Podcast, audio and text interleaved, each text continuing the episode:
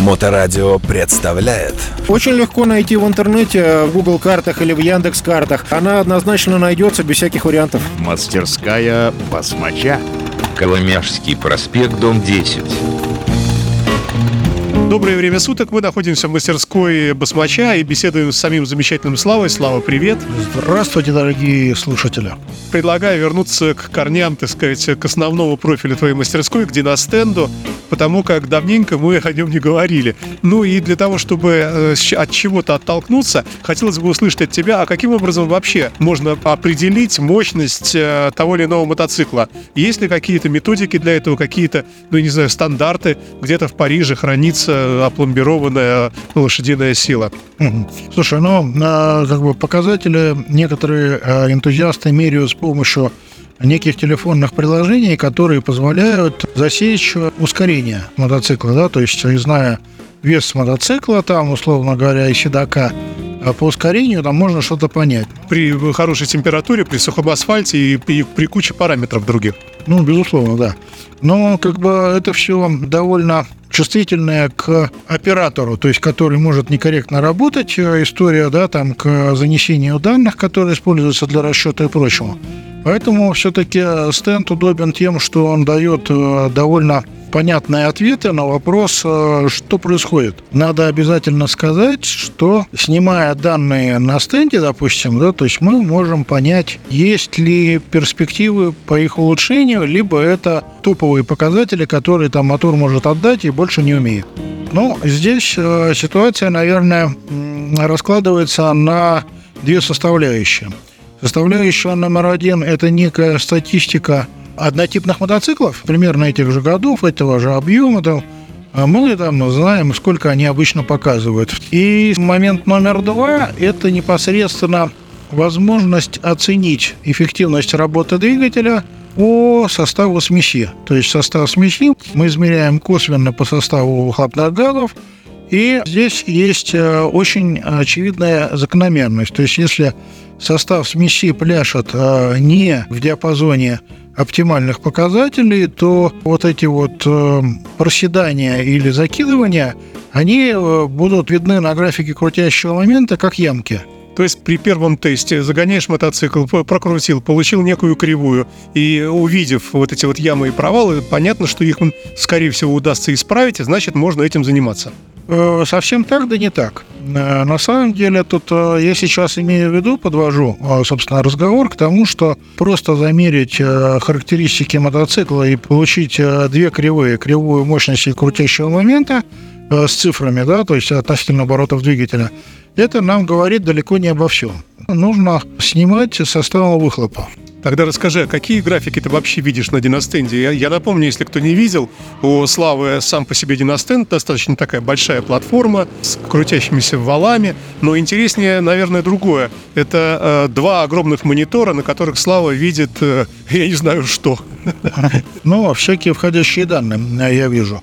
Но а, смотри, значит, у нас есть оптимальный состав смеси. Это там, скажем, от э, там, 12,7 до 13,2 АФР, то есть э, ну, килограммов воздуха на килограмм топлива. Вот, вот, вот эта смесь, она оптимальна для того, чтобы мотор отдавал показатель. То есть это то, к чему мы стремимся?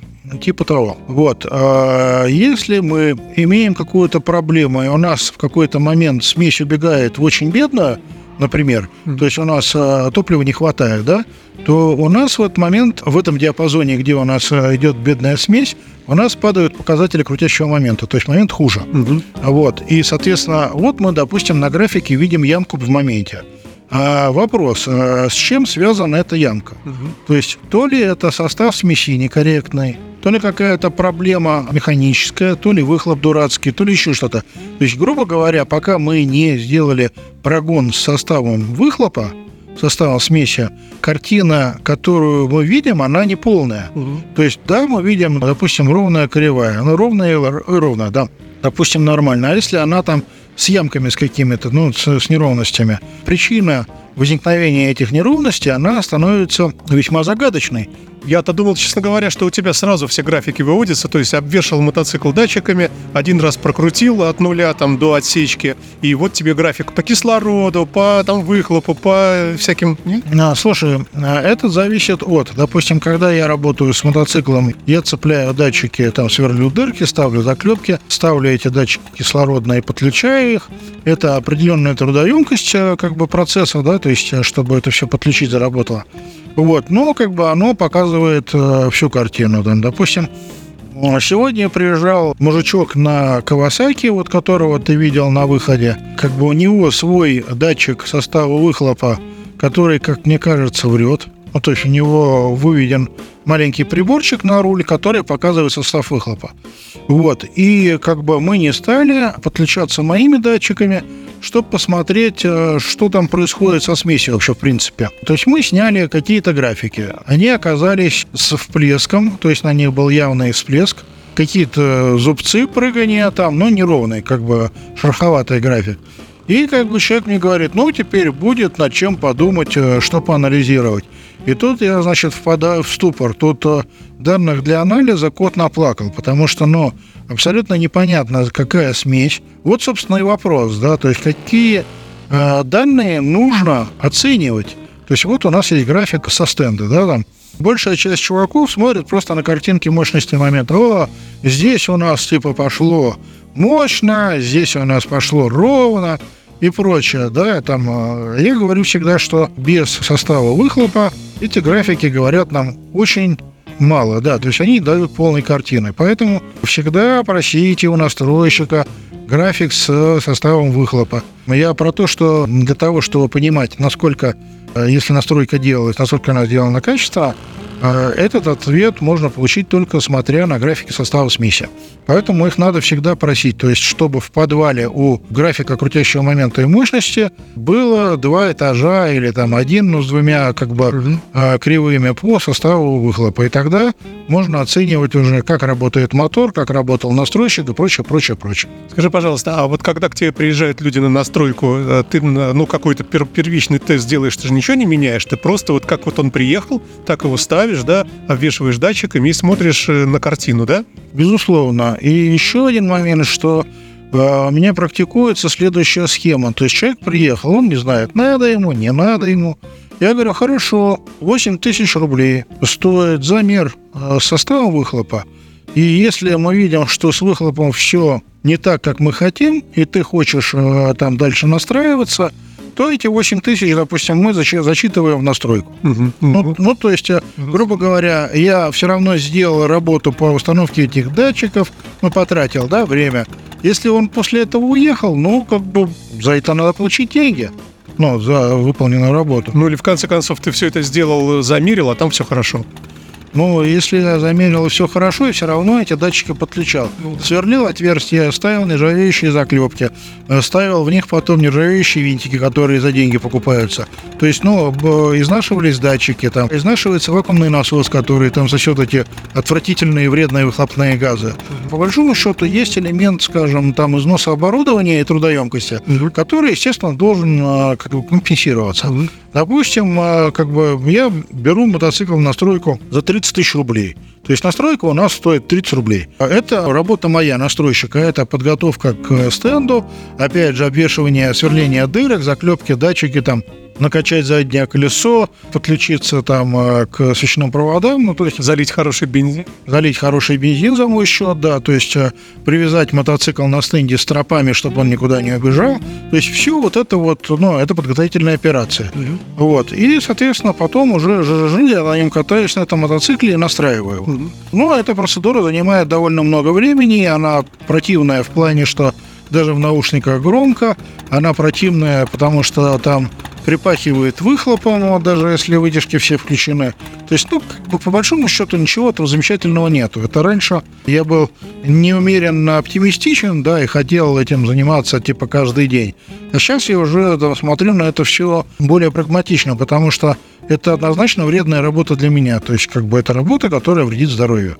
Вот, поэтому, как бы, хорошая идея, правильно подготовиться, снять данные и дальше анализировать их. То есть не делать идиотскую работу, а сделаю еще один прогон, там вдруг у меня получится лучше, да? А именно как бы ты открыл э, массив данных, углубился в него, посмотрел его в цифровом виде, э, в числовом, посмотрел его в графическом виде, в кривых, и ситуация становится понятной после этого. То есть понятно, да, что как работает, и а, куда-то надо приложить силы, не надо приложить силы. То есть, ну, такая вот история. Слушай, ну ведь э, с годами ты, наверное, сразу практически видишь процентов на 90 понимания ситуации у тебя, и тебе всегда есть что предложить, э, как это поправить, правильно? У тебя есть твои стандартные наборы, твои стейдж 1, стейдж 2 и так далее.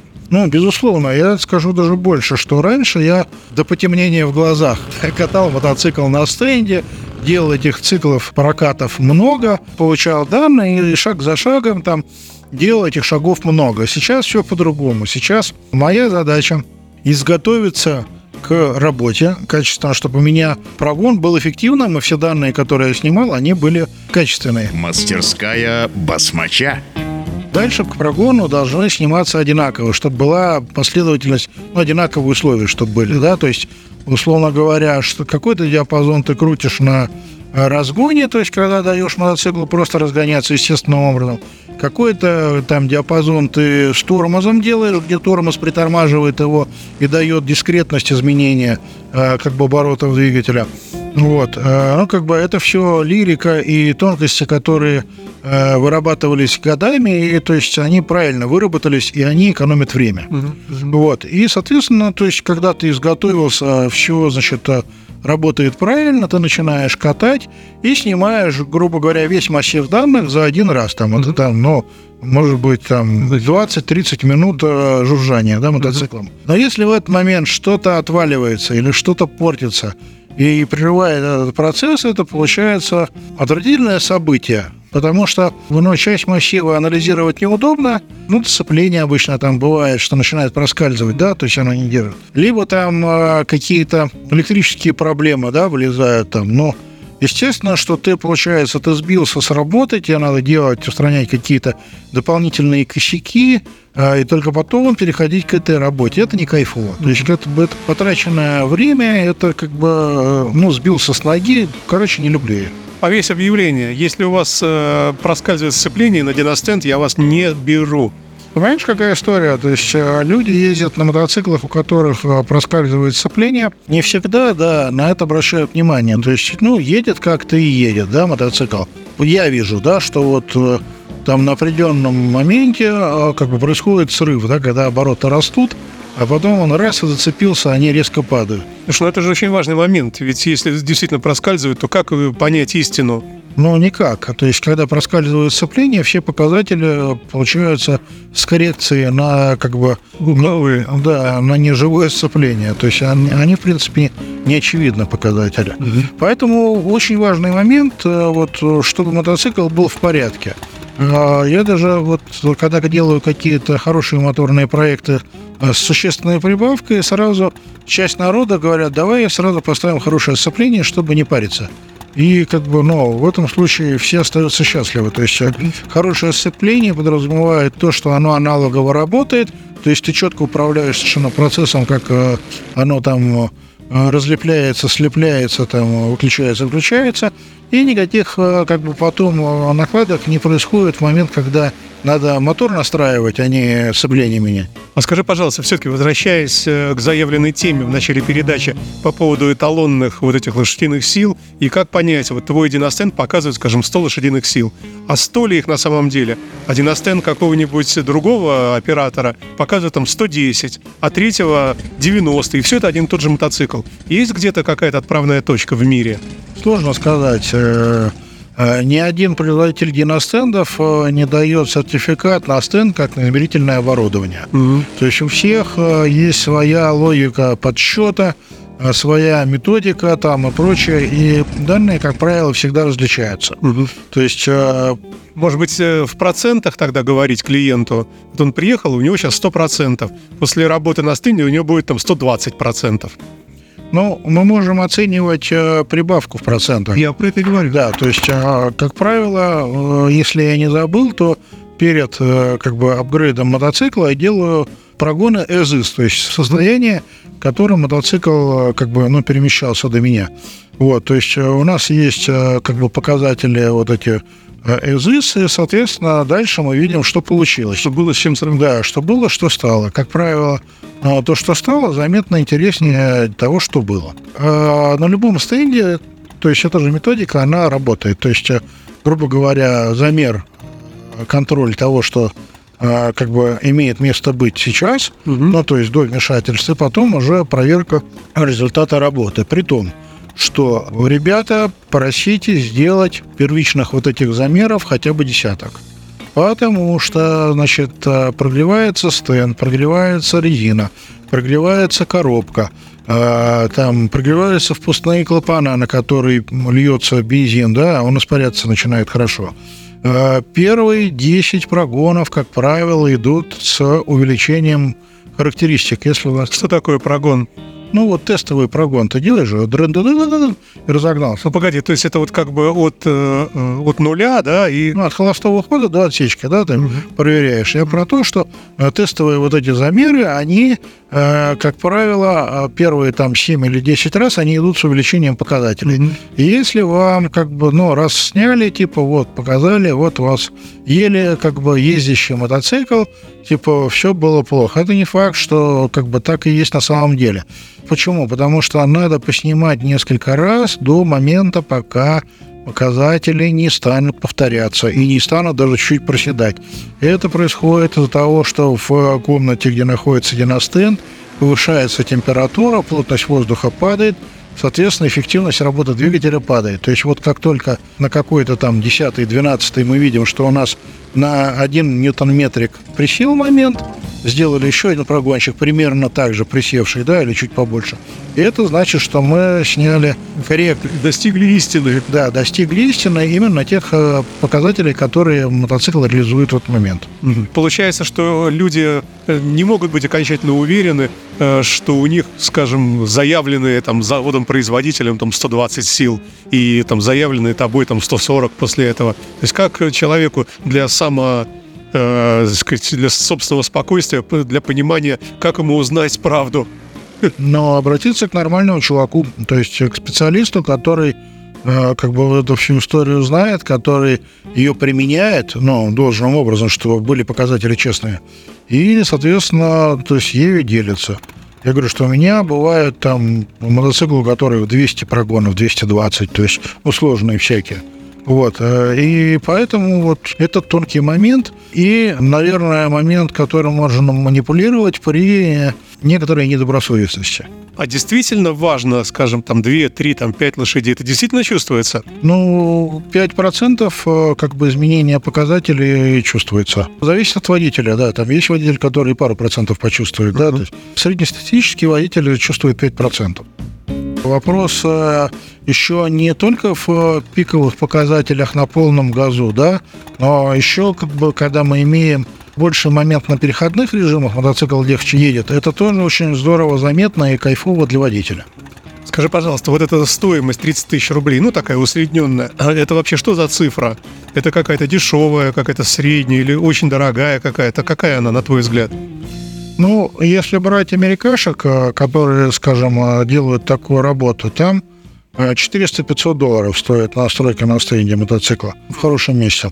Вот. Э, у нас сложно сказать. Я знаю, кто там делал за 25, там кто-то демпингует в силу каких-то как бы резонов, да, там недостаточный опыт, недостаточный поток клиентов, что-то еще, да, там каждому как бы бог судья. То есть э, каждый выбирает э, стоимость своих работ, исходя из того, насколько хорошо он их готов сделать. То есть, ну вот у меня, допустим, это причинно-следственная связь очень очевидная. Если я должен хорошенько поработать и потратить э, много своего времени и опыта, и там ресурсов каких-то, там тот же бензин, там тот же износ датчиков, там стенда и прочего, за это надо получить деньги, чтобы иметь возможность развиваться дальше. Вот. Если люди об этом не думают и там а готовы там за 20 тысяч рублей настраивать мотоцикл, я бы, честно говоря, бы поостерегся, потому что некорректная настройка э, как бы может положить мотор.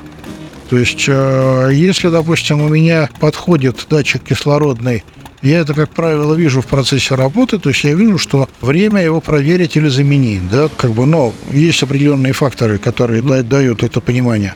Вот, может быть, не все как бы владеют такими, э, таким опытом. Соответственно, если один датчик более дохлый, другой поживее, у нас будет при ну, показателях у оператора приличных, а реально мотоцикл будет работать не одинаково, криво он будет работать, но мы это понимаем. Как правило, износ датчиков идет к некому офсету или сдвигу, да, то есть э, сдвигается состав смеси на какое-то там постоянное значение, либо бедная смесь, либо богатая. Соответственно, настройщик видит вроде цифры нормальные, но а как бы в реалиях оказывается, что все не совсем так. А как происходит дальше настройка? Только софтовыми методами, то есть только на компьютере ты прошивку как-то меняешь? Или можно просто ты понимаешь, что вот выкрутил вот это сейчас, поставлю новый датчик сюда, сюда новый фильтр поставлю, и все заиграет, и без всяких э, софтовых изменений? Софтовые изменения нужны всегда. То есть вот вообще всегда. Железные изменения нужны иногда. То есть э, можно ли сделать такой вывод, что если ты увидел какие-то косяки в настройке, и ты э, при помощи компьютерных технологий, просто вот изменения там настроек софтовых, это может реально исправить и выправить прямую без каких-то механических работ, без замены каких-то там, ну не знаю, свечей, там, клапанов? Ну, не совсем так. Значит, э, смотря на мотоцикл перед стендом, как правило, как бы отдаешь себе отчет в том, что допустим, вот этот воздушный фильтр я поменял бы на другой, э, и э, показатели были бы лучше, да, то есть об этом можно сказать. Либо этот фильтр и так хорош, то есть не надо ничего менять, но, то есть, да, и по выхлопу тоже. По выхлопу ситуация более творческая. То есть, э, как правило, то, что он творит всякую непотребщину, видно на стенде. Есть типичные трубы, которые сразу же, скажем так, известны тем, что они с распредвалами, с какими-то любыми практически делают настройки некорректные, то есть их надо э, дорабатывать, ну, сразу же. И совсем последний вопрос. Как ты это все клиенту потом показываешь? Показываешь ли ты графики? Разрешаешь ли ты клиенту зайти, тоже в наушниках рядом постоять и показываешь ему там, ну, что-то на графике, вот прямо в онлайне? Э, как это вообще выглядит? Слушай, обычно графиками, то есть э, по графике читать довольно несложно. Вот. Если человеку интересно поприсутствовать, ну, были такие люди, которые, мы хотим посмотреть живьем, как это происходит. Я говорю, ну, хотите, пожалуйста. Вот наушники, пожалуйста, стой в уголке, только не в створе заднего колеса, ну, чтобы ничего не прилетело. Вот. Потому что и грузики улетают, и там, ну, и маленькие камушки, которые в колесе там. Может, может все это как бы назад улететь, и, в общем-то, шибануть не сила. Вот. А стоит сбоку, спокойно можно, да, посмотрел, там, о, да я до таких оборотов никогда мотоцикл не разгоняю. Я говорю, ну ты не разгоняешь, а я разгоняю. Как бы надо же настраивать еще весь диапазон, типа, чтобы было а, как бы, ну, хорошо. Дальше следующий момент – это где отсечь диапазон высоких оборотов у мотора, да, чтобы, ну, из каких соображений это делать. Допустим, а, есть отсечка, да, то есть, ну, это обороты, выше которых ну, мотор не набирает. А, как правило, выбор идет а, по кривой мощности, да, то есть, когда мы имеем максимальную мощность, допустим, на 5100 оборотов, да, больше, чем 5700 крутить его не надо. То есть ты прибавил 500 оборотов к максимальной мощности, 6 ему не нужно. Он не едет там, то есть ну, у него нет э, хороших показателей. Вот. Э, если мотор крутит на 6500, там показывает на 5500 максимальную мощность, он более крутильный, тот надо до 6 крутить. То есть я к тому, что есть, которые там вообще на 5000 максимальную мощность показывают. То есть э, верхний диапазон, вот э, высокооборотный, ему в принципе не нужен, а мотор там не реализуется. Mm-hmm. То есть и поэтому разговор, а мы вот решили поднять отсечку типа еще на 500 оборотов. Я говорю, а нафига ты решил поднять отсечку? То есть у тебя там как бы что-то не так или нет, ну, да, все пишут там, или что, ну, благоглупости какие-то люди говорят. А бывает и такое. Спасибо тебе большое, Слава, за то, что напомнил нам э, процесс настройки на диностенде. Удачи тебе и твоему диностенду, и до новых встреч. Большое спасибо, услышимся снова. Мастерская Басмача. Очень легко найти в интернете, в Google картах или в Яндекс картах. Она однозначно найдется без всяких вариантов. Коломяжский проспект, дом 10. Thank you.